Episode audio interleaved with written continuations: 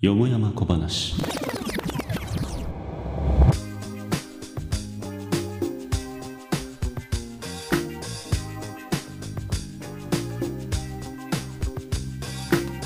仏上騒然外談公説。話題に事欠かない情報社会。どこかで生まれてはやがて消えゆく世間話の数々。今宵も誠よもやま話に花を咲かせてはみませんか？はいということで始まりましたよもやま小話。プレゼンターのまこです、えーこのポッドキャストはポッドキャスト番組ポケットに沼をこよなく愛する男ことまこがこの世にあふれるよしな仕事をのらりくらりと一人語りする公式裏番組です。さて、ということで、えー始まっていきますけれども、えーこの番組の扱いについてね、えー簡単にお話をしていこうかなと思います。えー前回ね、えっ、と、スイ君に、えー来ていただきまして、まあ前回っていうか、まあ、公開順によっては、えーいくつか挟んでしまうんですけれども、えーたまにはですね、えあんな感じで、えーポケ沼から、えプレゼンターないしはパーソナリティを務めている、えー箱べらやすいくんをですね、ゲストに迎えながら、えーポケ沼で扱うにはね、えーちょっととっちらかっているようなテーマであったりだとか、あるいはね、よく、えー本チャンネル、えーポケ沼の方で、えー結構脱線を繰り返すんですけれども、脱線してしまったから元に戻さないといけないけども、掘り下げたら面白いんじゃねえの？みたいな話題については、えーこちらのですね、よもやま小話で扱っていけたらなというふうに思っています。え基本のね、流れとしては私のまあ一人語り、えーポポケ沼で話しきれなかったことについて、えー私が一人で喋るっていうところをまあベースにしていくんですけれども、まあたまにはですね、えそういった、えーまあイベント的なエピソードをですね、え挟みながら投稿していけたらなというふうに思っております。さて、えーまあいろいろとですね、えーっと、一人で喋っていくにつきですね、えー何か話題になることはないものかと、えー世の中見渡してみるものなんですが、まあなかなかね、考えると出てこないんですよね。意外とというか、まあ結構皆さんそうなんじゃないかなと思うんですけど、まあ昔ね、えー読書感想文とかありましたよね。小学校の時、えー必ずと言っていいほど夏休みには読書感想文の宿題が出たことだと思います。まあ、感想文とは言うんですけれども、えー言われた通りね、本の感想を書いてたらどう考えたってね、えー 20×20、えー400字詰めを、え3枚なんて書けるわけないんですよね。だ実質ですね、本を読んだ上で自分自身の生活だったり、えーと、あとはま考えであったりっていったところに生まれた変容っていうものについて触れていかないと書けないんですけれども、まあ、そのあたりをですね、えー気づいてること、気づいていないことによってですね、えー仕上がりだったり、えーと、あるいはね、えーまあ、苦労のレベルが変わってくるみたいなところあるのかなというふうに思うんですけれども、まあ、いかんせんですね、僕は結構文章を書くのは得意な方だったので、そこまで苦労したことはないんですが、やっぱりですね、日常生活の中に文章に起こしたり人に伝えたいって思うような出来事っていうのは、軽く転がってるんだけれども意識すると見えなくなるんですよね。ですので、いかにね、えー日常生活の中でハッと気づいた、あ、これってもう少し掘り下げると面白いんじゃないかなっていうのを、いかにね、メモしていくのかっていうのが、実はすごく大事なんじゃないかなっていうのを最近になって、えー改めて思うわけです。まあ、えっ、と、長々と話しましたが、要するにですね、オープニングトークのネタがねえという、えーその事実に対する、えーちょっとした言い訳でございます。さあ、えーそんなわけで本日もよもやま小話参りましょう。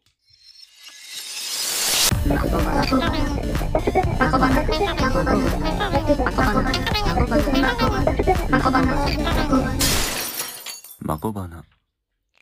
はい、ということで、えー本日のテーマはスパイダーマンでございます。えー、ポケ沼の方でついにですね、満を持してスパイダーマンに触れることができました。スパイダーマンは本当に好きでね、なんて言ったらいいんでしょうかね。これラブですね。like とか favorite とか、なんかそういうなんか言葉じゃなくて、やっぱラブに近いんじゃないのかなっていう気がします。えー昔からね、スパイダーマンって聞いたらもう何かと手を出してしまうようなタイプで、えー特にかける理由もないけれども、スパイダーマンコラボのサングラスが出たって言ったら買ったりとかですね。まあなんかこう見かけるとちょっと手を出してしまうみたいなところあって、まさしく沼なんじゃないのかなっていうふうに思っています。ただですね、私のスパイダーマン愛を、えー支えているものの、やっぱり一番重要というかね、やっぱ中心にあるのが、やっぱり映画なんですよね。いや、映画っていいですよね。なんか、えっ、と、映画っていいんですよ。なんかね、この2時間の中で、えー、自分自身のね、考えだったり、えー、ないしはですね、生き方に何か影響を及ぼしてくれるような感動っていうものが、え与えてもらえるっていうのは、これは本当に素晴らしいエンタメなんじゃないかなっていうふうに僕思ってたんですけれども、まあ、最近は本当にショート動画とかね、えファスト映画みたいなのが出てきちゃって、2時間すら待てないってのはどうなんだっていうふうに思っちゃったりするんですけれども、タイムパフォーマンスですか？えー、浮いた時間で何やってんねんというところはね、ちょっと本当に気になってしょうがないんですけれども、まあ、えっ、ー、と、ぐだぐだとした愚痴はともかくとしてですね、えー、スパイダーマンについて、まあ聞き返してみるとね、あの、結構密度高く喋ることができたんじゃないのかなとは思っています。ただですよ。ただね、やっぱりね、あの、思い入れがそれなりにありますので、えっ、と、まあ、せめてね、本当はもう一作一作振り返っていきたいんですが、せめて、えー、3部作、ちょっと一部えー、なんて言ったらいいんでしょうかね。えー、トビー・マグワイア版の、えー、3部作、えー、アンドリュー・ガーフィールドの、えー、3部作に至らなかった2部作、えー、トム・フランド版の3部作みたいな感じで、まあ、初期3部作、第2次3部作、第3次3部作と呼ばせてもらうと、まあ、せめてね、初期2期、えー、3期っていうところで、この3つを別途取り上げてね、えっ、と、お話をもう少し深くしたかったな、なんていうふうに思っております。まあ、これはね、ポケ生で触れてもいいのかなっていうふうには思うんですけれども、まあ、ちょっと僕の方でね、えっ、と、どんな思いがあるのかっていうのを一旦ここで整理したいなと。ま一体何をね、リスナーを付き合わせて整理するっていうのは一体何なんだっていう話なんですけれども、まあ、いかんせんですね、僕本当にこう、喋るのが好きなんでね、えー、なんかちまちまちまちま、えっ、ー、と、一人で、なんかポツポツポツポツ、なんかメモするよりは、なんかこうしてね、言葉で残しておいた方がいいんじゃないのかな、なんていうふうに思ったりしております。さてですね、まあ、そんなわけで、とりあえずね、初期3部作について今日はね、えっ、ー、と、触れておこうかなと思います。え残念ながらね、ポケノマでスパイダーマンについて触れたとき、そこまでね、映画そのものについては触れることができなかったんですよね。まあ、一応ですね、アメコミ映画について触れた回においては、多少スパイダーマンについて触れることができまして、えー、その際にね、えっ、ー、と、ダークマンっていうかなりニッチな作品も取り上げてお話をしたんですけれども、まあ、そこら辺はちょっと今日は割愛して、え、純粋にスパイダーマンの初期3部作にね、ちょっと焦点を絞り込んで話をしていこうかなと思います。まあ、初期1期2期という、あ、初期2期3期というふうにお話ししましたけれども、まあ、僕の中ではね、やっぱりね、初期3部作は神だなと。えー、本当にね、ここだけはいつまで経っても揺るがないんですよね。で、この揺るがないっていうところがですね、あの、こういうこと言うとすぐにね、あの、老害とか解雇中って言われるのがもう最近の流れなんですが、まあ僕自身ね、俯瞰でそういう、あの、自分自身のこの感情をちょっと眺めても、そこまでね、そういったあの、なんていうのかな、バイアスがかかっているとは思わないんですよね。まあ、純粋な話ですね、映像美みたいなところで言ったら、当然、後発の、えー、アンドリュー・ガーフィールド版、トム・ホランド版の方が明らかにいいです。それは当たり前なんですよね。やっぱりね、映像の技術が上がっているので、まあ、CG 処理の技術も上がっているので、まあ、ちょっとしたね、テクスチャだったりだとか、あるいは、えー、っと、光ですね。まあ、シェードっていうんですか？まあ、えー、レイトレーシングとかいう言葉も最近ゲームではよく聞きますけれども、あの、まあ、その物体がその場所に存在することによって生まれる光の加減みたいなものが、えっ、と、よりリアルにトレースできていないと、やっぱり浮いて見えてしまうっていうのがあるんですよね。えー、初期3部作に関してはやっぱりまだそのあたりがちょっと弱いので、特にですね、えっ、ー、と、能力に目覚めたピーターが、えー、初めてね、壁を登って、その後ビルを、えー、飛んでいくシーンなんかがあるんですけれども、あのビルを飛ぶシーンなんかは、まあ、もろにね、えっ、と、合成 CG っていうのがはっきりと分かって、まあ、今見たら当然古臭くは感じます。ただやっぱりね、映画を映画たらしめるのは映像美ではないっていうことをね、ここで取り上げておきたいんですよね。えー、ちょっと話それてしまうんですけれども、まあ、昨今というか、まあ、なんでしょうかね、まあ、アベンジャーズも一つあったのかなと思うんですけれども、映画について語るときに、どうもですね、その映像の迫力だったり、えっ、ー、と、まあ、CG とかの技術みたいなところが先行してしまって、まあ、それこそがね、映画の真髄なんだみたいな風に語られるような傾向っていうのが、まあ、ここ10年の間に結構強まったような気がするんですよね。まあ、実際ですね、なんか、あの、ジェットコースターのような映画ですとか、まあ、大迫力の映像とか、まあ、そういうね、映像に関してばかりフォーカスされて、じゃあ肝心のストーリーってどうなのって言った時に、そこまでそれがですね、CM で語られないみたいな。これっておかしな話だよなっていうふうには思うんですよ。まあ、元はといえばですね、えっ、ー、と、人間にとっての、えっ、ー、と、まあ、原初のですね、エンタメって何かなっていうと、やっぱり語りなんですよね。えー、要は物語です。えー、誰かストーリーテラーがいて、まあ、その人が話す内容を、まあ、耳で聞いて、情景を想像して、で、それを、まあ、楽しむっていうようなものがあったと思うんですけれども、まあ、それがですね、映像の時代になって、え、ー、と、より具体的に提示することができるようになった。ただ、その根っこにあるのはやっぱりね、その、人がその話を聞いてどういうふうに感じるのかっていう、要するにこうストーリーなんですよ。あくまでね、そのストーリーを支える、まあ、視覚的な、えっ、ー、と、補助的な資料とでも言いましょうか。まあ、それがね、映像の、えっ、ー、と、役割なのかなっていうふうに思うと、まあ、確かにね、映画を見たときに、その自然さだったり、あるいは、えー、まあ、映像の迫力っていうものは、映画の楽しさを支えてはくれると思うんですけれども、決してそれが中心に据えられるっていうことはないんじゃないのかなっていうふうに思うんですよ。まあ、そういった視点で言うと、まあ、やっぱり初期3部作っていうのは、ストーリーの骨子が非常にしっかりと組まれていて、今見てもね、よくまとまったなっていうふうに思える、えー、3部作になっています。えー、ポケノマでも触れましたが、えー、まずね、第一にキャスティングが神ですよねっていう話なんですけれども、トビー・マグワイアがですね、やっぱりピーター・パーカーをピーター・パーカーにしてくれたっていうのは、あの、おそらく世界共通の、えー、認識なんじゃないのかなっていうふうに思っています。えもちろんですね、トム・ホランド版が出た時に、まあ、トム・ホランドのね、えっ、と、すごく、えー、幼い顔つきだったりだとか、まあ、彼の、えー、飾らない演技だとか、まあ、そういったところでですね、えっ、と、多くのファンを獲得してきたっていうのもあるんですけれども、やはりですね、世界が初めてこのスクリーンで大画面で、えー、マーテンロー飛び、飛び交うスパイダーマンを見たときに、そのスパイダーマンのマスクの下がトビー・マグワイアだったという事実は、まあ、これはですね、本当に世界遺産ですよね。自分で言いながらね、ちょっと何を言ってんだって話なんですけれども、まあ、とにかくですね、ポケノマでも触れた通り、やっぱりね、ピーターはナードなんですよ。で、このナードである、えっ、ー、と、社会的にというか、まあ、えー、学校社会的には、えー、非常に弱者の立場にあり、え自分自身の意見もうまく言えないような、そんな少年が、え青年がですね、そんな青年が、えスーパーパワーを持った時に、どのようなヒーローになるのか、どのような自意識を持って、えヒーロー活動に目覚めていくのかっていうところが、スパイダーマンの本当に中心を、え支えている、えー、ので、まあ、そこを考えるとね、やっぱり見た目っていうのは実はすごく大事なんですよ。で、役者っていうのはやっぱりね、顔が良くないとなれないっていうのが昔の常識でしたよね。で、まあ、トビーもね、すごくあの、整った顔立ちをしているんですけれども、いわゆる、えー、万人がイメージするようなイケメン、要するにクールだったり、ホットだったりっていうような、そういった言葉で表現するには、どちらかというとですね、ちょっとサチが薄そうに見えるんですよ。で、このサチが薄そうに見える理由って何なんだろうなっていうふうに思うと、まあ、もともと色白っていうのもあるんですけれども、結構ね、唇薄いんですよね。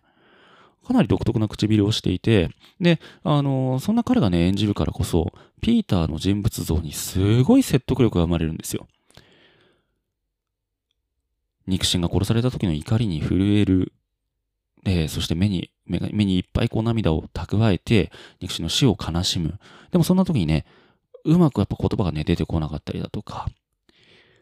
あるいは好きな子を見ると、全然こう上手に言葉を返せないだとか。えましてやね、オープニングでは、えっ、ー、と、同級生だけじゃなくて、もうバスの運転手にも馬鹿にされている。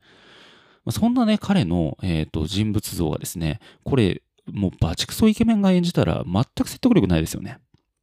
で、ここがね、本当に素晴らしいところだったなっていうふうに思いますね。キャスティングがまずがっちりハマったっていうのが素晴らしかったです。まあね、2期3期に言及しておくと、まあ2期はアンドリュー・ガーフィールドが、えー、務めました。まあ、アンドリュー・ガーフィールドもね、演技でかなり頑張ってはいたんですけれども、まあこう、えー、視線が合わない感じとか、伏し目がちだったりだとか、ちょっとなんかキョロキョロしてて落ち着かない感じとか、まあいろいろ、あの、そこら辺は自分自身でこう、ピーター・パーカーっていう役柄をこう咀嚼して、えー、どのように人に伝えるかっていうのを頑張っていたのかなっていうふうに思うんですけれども、まあどうもね、やっぱ頭身から言っても、ちょっと洗練されちゃってる部分があったりだとか、であとはね、あの、まあ、スタイリッシュさを重視したのかわかんないんですけれども、まあなんかこう、キャンパス内を普通に、えー、スケボーで移動してたりとか、多分ピータースケボー乗らねえんじゃねえかなっていう、これこれもすごいね、えー、っと、偏見マックスなんですけれども、まあちょっとそこに違和感を感じてしまったりだとかしました。まあ、ただね、えっ、ー、と、まあ、世間一般で言われているように、このアンドリュー・ガーフィールド版の第一作では、まあ、スパイダーマンのビジュアルがかなりね、えっ、ー、と、キリッとした感じで、あの、目も黒くなってね、ちょっと怖い感じだったんですよ。で、クールな印象があるスパイダーマンっていう新しい、まあ、スパイダーマン像っていうのをペーンと出したんですけれども、まあ、それのせいも相まってか、まあ、スパイダーマンがあの悪者をやっつけるときにかなり軽口を叩くんですよね。だからなんかね、すごくね、スパイダーマン性格悪いみたいな風にあの叩かれることもあったんですけれども、まあ、もともとスパイダーマンって結構軽口を叩きながら戦うタイプで、えー、っと、相手にもね、グリーンゴブリンにゴビーって呼んだりだとか、なんかこう、相性をつけて、あの、からかいながら戦ったりなんていうことをしたりするので、まあ、ある意味じゃね、その等身大な青年っていうのを、あの、ヒーロー像に乗っけているので、まあそういった意味では、アンドリュー・ガーフィールドが演じたスパイダーマンのファイトスタイルっていうのは結構ね、あの原作を意識していたと思うので、僕はあんまり叩く気にはなりませんでした。で、まあね、あの、ナード感というところではちょっとマイナスですよねって話はしたんですけれども、まあ、アメージング・スパイダーマン2の演技は本当に絶妙だったなというふうに思いますので、これはいつかね、アンドリュー・ガーフィールド版について振り返るっていうところで、えっ、ー、と、触れていきたいなというふうに思います。合わせてね、トム・ホランド版のピーター・パーカーはどうだったのかなっていうと、まあ、これはもうね、絶妙にガキンチョですよね。で、ナードってわけじゃなくて、ガキンチョなんですよ。で、これがね、なんでここまで幼い人物像になったのかなっていうふうに考えると、これはね、アイアンマンと絡めるっていうところが、前提にあるからこそ成立するキャラクターデザインですよね。実際にアイアンマンは、えー、トム・ホランド演じるスパイダーマンの能力だったり、彼自身のポテンシャルにはかなり注目をしているんだけれども、まあ、彼みたいな人間には、ガキのおもりはできないんですよ。でそこの噛み合わなさみたいなところを、ええー、描きたいっていうのもあって、おそらくトム・ホランドは、えー、かなりガキンチョなスパイダーマンっていう役割を任されたのかなっていうふうに思います。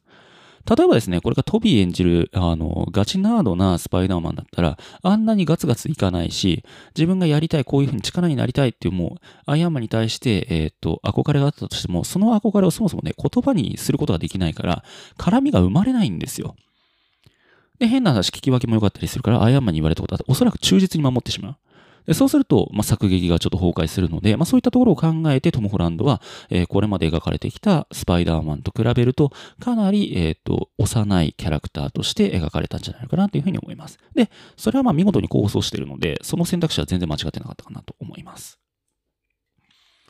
さてね、えっ、ー、と、まあ、ここでですね、スパイダーマンの、えー、初期3部作、ちょっと1作ごとにね、触れていきますが、まあ、あくまでかいつまんでいきましょう。えー、第1作、まあ、これは本当に世界中が初めてスクリーン上で見た、えっ、ー、と、摩天楼飛び回るスパイダーマンなんですけれども、とかくオリジンの描き方が丁寧で、本当にね、なんだろう、スパイダーマンがなぜ正義を行うようになったのかっていうところの説得力が半端なかったんですよね。で、まあ、本当にね、ベンおじさんの死っていう、このスパイダーマンを描く上で一番重要な部分を決してないがしろにしなかったっていうのはすごく良かったと思います。結構ね、ここら辺のオリジンについては、なんか回想で済ましちゃったりとか、あの、さらさらっと終えちゃうようなもの結構あったりするんですけれども、やっぱりね、この力を得るっていうところで終わらないっていうのがスパイダーマンの良さ。力を得て、じゃあその力が一体何に行使されるべきなのかっていうところまでを合わせて描くっていうのを本当に丁寧に描いたからこそ、この後の2部、えー、2作目、3作目っていうのが本当に綺麗にまとまっていったんじゃないのかなって思うんですよね。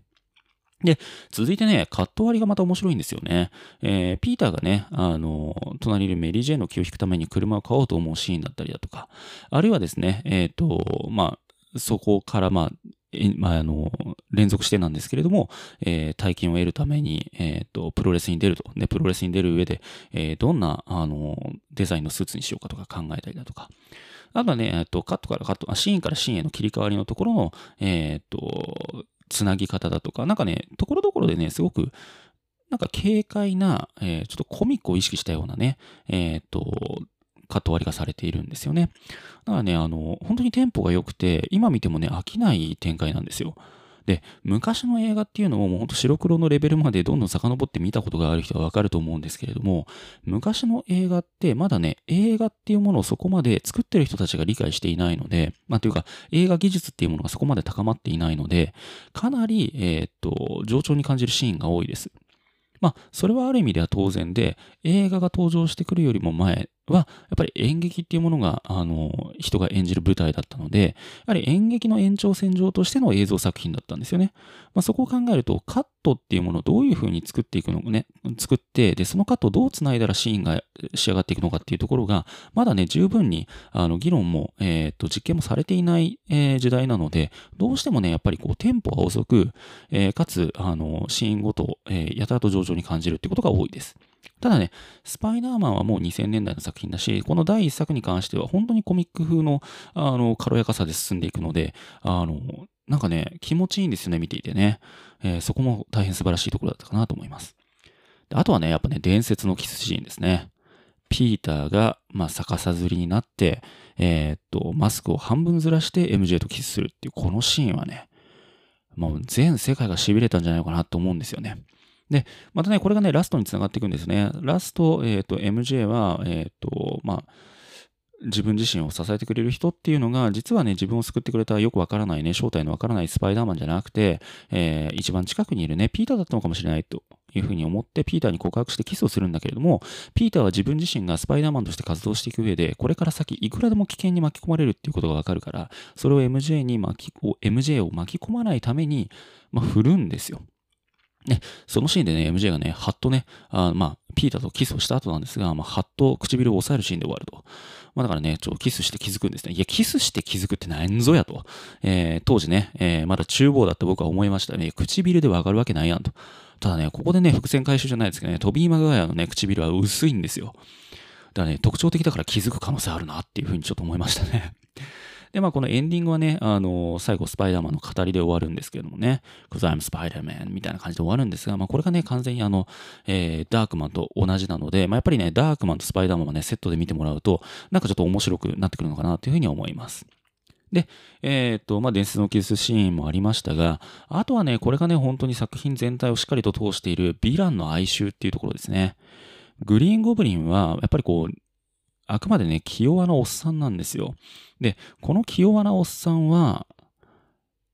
能力持ってるけどあんまり認められてないんですよね。で、そして自分自身が、えっ、ー、と、本当はもう、もっといい結果出せるって分かってるんだけれども、それを結局強く出てくる軍部の人たちには何も言えないっていう、自分の言いたいことが伝えられない。能力はあるけど、それを、えー、うまくこうすることはできず、かつ自分の意見が言えない気弱なおっさん、これもちょっと何かにつながりませんかって話なんですよ。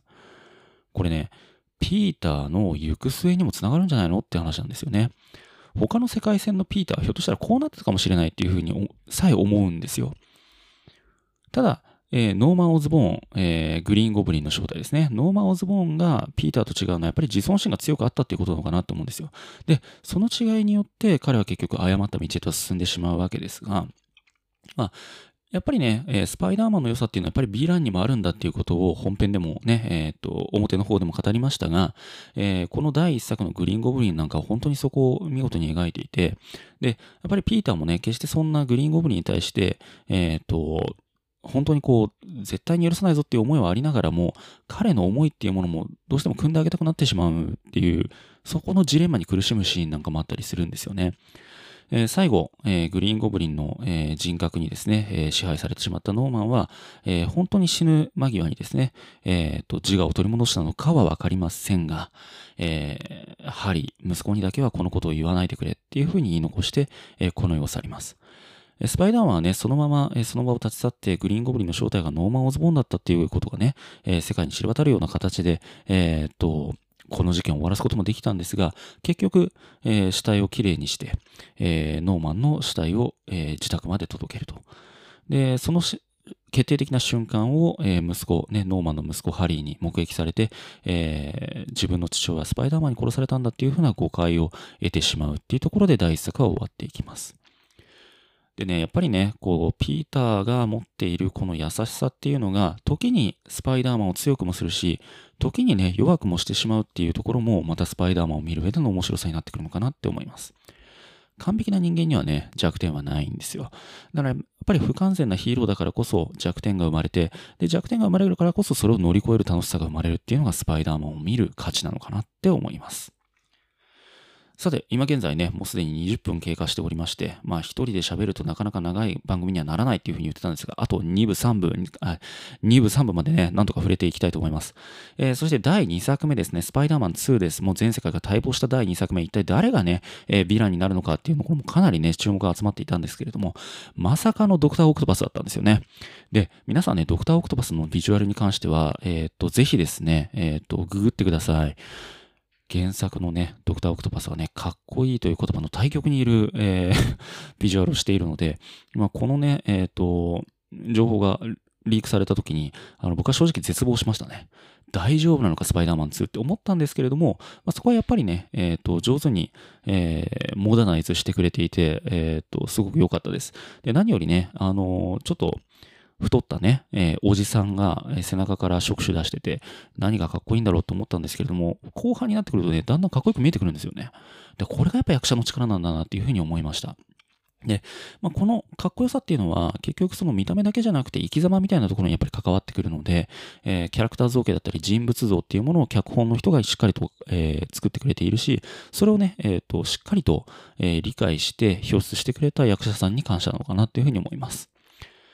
でね、えっ、と、これに関してはね、一番初めに言ったこととちょっと、あの相反することを言ってしまうんですが、やっぱりね、進化した CG 表現っていうものに、あるいは撮影技術っていうものに感動したっていうのも実際ありますね、2は。特に圧倒的だったのは、えっ、ー、と、ビルの壁を背にして、ドクター・オクトパスとスパイダーマンが戦うシーンなんですけれども、まあ、そもそもね、壁に張り付いて戦っているので、もう上なのか下なのかっていうのが本当にわからない。で、これに関してはね、当時見たとき、撮影どうやってやったのか本当にわからなかったんですよ。で、こういうね、シーンっていうものが、えー、描けるようになったんだなっていうふうに思うと、本当にね、映画の進化っていうものをリアルタイムで感じることができたんじゃないかなっていうふうに、あの、今にして思います。やっぱりね、あの例えばもうかなり時間も経ってくると、まあ、インセプションみたいなね、えー、行かれた映像が、あの、世に放たれることにはなるんですが、当時としてはね、このスパイダーマンとドクオクのシーンは、まあ、本当に度肝を抜かれたなっていうふうに思いました。えー、あとはね、この2に関しては、ピーターの正体がね、MJ にバレてしまうっていうところまで、えー、と出てくるんですけれども、まあ、完全にね、正体がバレた状態で MJ を助けに来たピーターは、えー、壁に押しつぶされそうになって必死にそれを、えー、支えるんですよね。で、そんな中ね、えっ、と、MJ、もう本当に大丈夫かなもう本当にもう不安しかない MJ に対して、It's heavy と、えー、これ重いよねっていう、なんかもうすごくどうでもいい言葉をこうヘラヘラしながら言っちゃうピーターの姿に、やっぱ不器用な男だなっていうふうに、なんかこう呆れると同時になんか、すごくね、キュンとしてしまうんですよね。決してかっこよくはなれないスパイダーマン。これがね、トビー・マグワイア版のスパイダーマンなんですよ。で、かっこ悪いからこそかっこいいんですよね。で、この二面性っていうものがやっぱり2でね、しっかりと、えっ、ー、と、1の流れを、えー、組んで描けているっていうのが、スパイダーマン2の魅力なんじゃないのかなと思います。さて、えー、最後に触れていくのがスパイダーマン3です。この3が本当にすごかった。で、えー、やっぱりね、3部作っていうのは、この流れの中でね、いかに1、2の流れを組んで、えー、最後こう、うん、まとめていくかなんですね。やっぱりまとめなんですよ。始め中終わりになるんですよね。どうしてもね、説明文の書き方じゃないですけれども。で、じゃあこれ一体どうやって締めていくのよっていう話になってくるんですけれども、ここでね、ヴィランに選ばれたのがサンドマンなんです。で、このサンドマンがですね、なんと、えー、第一作でベンおじさんを殺した強盗の、えー、ドライバー役を買っていた人物だったっていう衝撃の事実が発覚するところからスタートしていきます。で、この人物がですね、えっ、ー、と、特殊な能力をね、脱獄した時にあの得てしまって、サンドマンに変化してしまうわけで、で、このサンドマンと、えー、対立するスパイダーマンっていうのがメインの、えー、大筋になってきます。えところがですね、追い詰めていけばいくほど、徐々にサンドマンの人物像っていうのが明らかになってきて、ピーターはこのサンドマンをどうしたらいいのかっていう究極の選択に迫られる。で、実はね、このサンドマンは、えっ、ー、と、病の娘、ね、えー、重病の娘を助けたい。けれども、それには、えー、どうしても、えー、お金がかかる。しかし、お金を、大金を得ることはできないっていう、えー、社会の階層に位置する人物、あ、仮想に位置する人物なんですね。で、このサンドマン、本当にもうどうしようもなくなって犯罪に手を染めてしまうわけなんですけれども、で、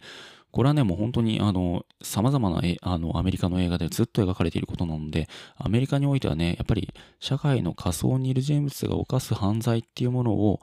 えー、個人の責任としていいのかっていうような、えーと、議論が常にされているわけです。つまり、この社会構造を変えない限りは、こういった犯罪はなくならないし、見方を変えれば彼らも被害者の一部なんじゃないのかっていうふうに、えー、考えているわけですね。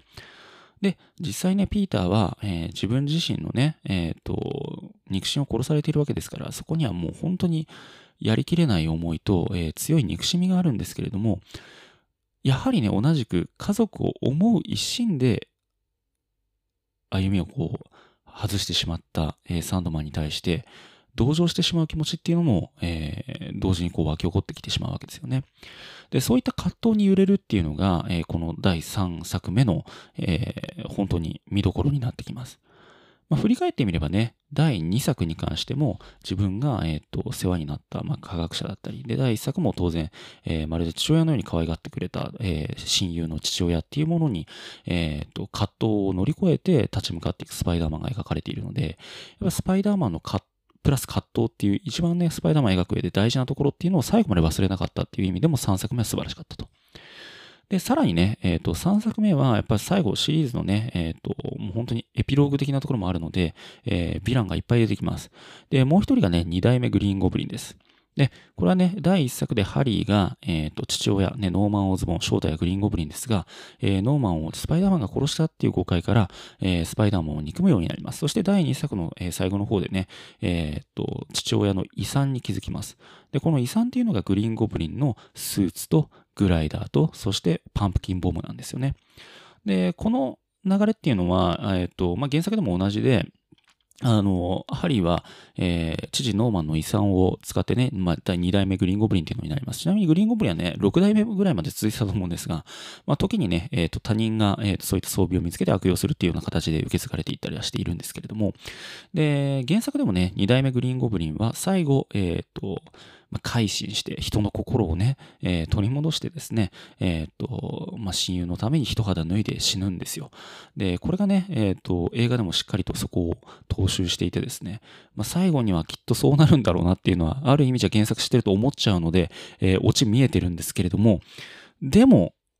やっぱりね、同じキャスティングでずっとかけ続けてきたこの第3作目までのスパイダーマン、初期スパイダーマン3部作が、えっ、ー、と、こういった形で終わっていく、その親友とので、えっ、ー、と、友情と、えー、対立と、えー、そして、えー、和解っていう流れがね、すごく綺麗に描かれていたので、僕はね、単純に感動しました。やっぱ辛かったし苦しかったし、えー、同時にね、あの、嫌な言い方をすると俯瞰的な目で見ると、いや、いいまとめ方したなっていうふうにも思いました。えー、最後に触れておくのは3作目のベノムいるっていう話ね。えー、っと、さっきも言いました、3作目は、えっと、一応シリーズの最後ということで、えー、敵をいっぱい出そうっていうふうな、あの、意識が働いているので、ここにね、ベノムまで絡んでくるんですよね。ただね、ベノム描くのすごく難しいんですよ。で、実際ね、ベノムが丁寧に描かれたのは、本当に最近あのリリースされている、えー、ベノムユニバースとでも言いましょうか。えー、MCU にもまだ本格的には合流していなくて、むしろね、独立した、えー、と、世界観でやっているベノムなんですけれども、えー、このベノムシリーズ、やっぱりね、単一作品で出さないといけないぐらい、そのオリジンがすごく複雑なんですよね。で、ただね、えっ、ー、と、まあ、今出されているベノムシリーズはちょっとね、そのオリジンは書き換えられているんですが、まあ、本編でも語ったように、スパイダーマンが宇宙から持ち帰ってきた謎の共生体っていう、えー、まあ、寄生生物ですね。共生生物とでも言いましょうか。が、えっ、ー、と、と、まあ、スパイダーマンが合体することによって生まれたブラックスパイダーマンから、えー、エイリアンスパイダーですね。エイリアンスーツのスパイダーマンから切り離されたその共生体が、えー、スパイダーマンを憎んでいた、えっ、と、一人の男に、えー、寄生して、えー、そこで生み出されたヴィランなんですよね。もうここら辺のオリジンちょっと真面目に描いたらちょっととんでもないし、そもそもスパイダーマン宇宙に行かせないといけないっていうわけのわからないことになるので、一体どうすんだよと思ったんですけれども、結局ですね、あの、謎の隕石が飛来して、その隕石から、えー、っと、隕石に付着していた共生体がたまたま居合わせたピーター・パーカーにくっつくっていう、まあ、ありえない、えー、確率の、えー、オリジンで描かれました。で、まあ、悪くないです。映画で描くにはそのぐらいしないとうまくいかないかなと思ったので、まあ、このぐらいやるしかねえかっていうふうには思いました。ただ、良くもないなと。えー、悪くないけど良くもないっていうところですね。で、同時にですね、じゃあそれでどうなるのかなっていうふうに見ていると、ベノムがですね、合体したのがですね、本当に小柄な男で、で、まあもちろんね、一応マッチョにはなるんですけれども、どうもそのマッチョ感もちょっと足りないなって思ったりだとか。まあやっぱりね、ベノムは数あるスパイダーマンのヴィランの中で、本当にね、一体で食べはれる、えー、いろんな人が愛してるヴィランなので、まあ、こういったね、えっ、ー、と、一連の作品の中で、おまけ的に出しちゃうのはちょっともったいなかったかなっていうのは正直思います。ただ、スパイダーマン初めて作られたこの CG を、えー、活用して、えー、摩天楼飛び交うスパイダーマンの、えー、劇場版映画っていうものの中で、3作の中に一度もヴィランとしてベノムを出さないで終わっていいのかっていう議論もあったりするから、ある意味じゃ出さざるを得なかったけど、やっぱり出したらこうなるよねっていうような、あの、避けられない地雷みたいなね、えー、見えてる地雷を踏まなきゃいけないみたいな、そういう多分状況だったのかなって気はします。ある意味ではね、スクリーン、劇場のスクリーンでベノムを見ることができたっていうカタルシスは得られたけれども、同時にもうちょっとベノムの活躍を見たかったし、もうちょっと激マッチョな男と、え、合体してほしかったし、っていうようなところを考えると、やっぱもったいねえなっていう気はしました。ただね、えー、第3作目に関してはどうしても嫌いになれないのはね、えー、エイリアン共生体とね、えー、シンビオートと、え、合体して気分の良くなったピーターがダンスするっていう、えー、伝説のダンスシーンがありました。えー、街中をね、白い目で見られながら、えー、謎のステップを踏みながら歩くピーター・パーカーっていう、えー、これに関してはね、え後にリリースされた、えスパイダーバースでもこすられているネタなので、えー、ぜひですね、この3作目まで、え通して見ていただけたらなというふうに思っております。さあ、そんなわけで一旦 CM です。趣味について語る1時間ポケットに沼を。このポッドキャストではメインパーソナリティ箱べらがあらゆる趣味にハマってしまって沼り人ことスワンプマンをゲストにメジャーなスポーツからマイナーな食品に至るまでゆっくり語り尽くします。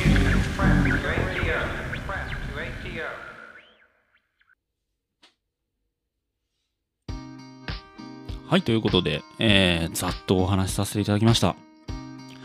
いや、やっぱね、一人で語ると自分が語りたいこと全部言えるんですけれども、やっぱ同時にですね、やっぱりずっと自分で喋ってるからなかなか盛り上がりが作れないっていうのがね、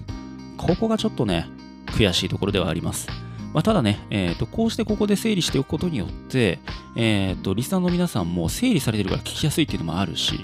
えー、同時にですね、僕も改めてポケ沼で触れやすくなるって、こう、双方ウィンウィンの関係なんじゃないのかっていう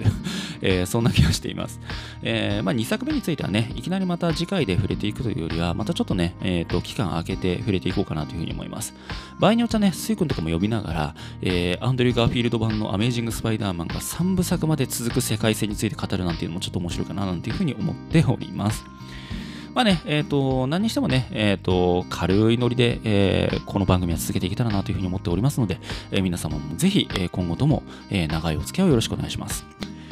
さて、えー、愉快な CM の後、えー、お聞きいただきましたのは、えー、よもやま小話、えー、スパイダーマン会でした。えー、番組では皆様からのご感想をお待ちしております。Twitter にてハッシュタグ、まこばなをつけてつぶやいてください。なお、公式アカウントはよもやま小話で検索。どしどしフォローしてください。簡単な投稿フォームも用意しておりますので、そちらにもご感想いただけると幸いです。この番組は Apple Podcast をはじめとする主要なポッドキャストアプリで配信しております。本日のお相手は、まこが務めました。それじゃ、またね。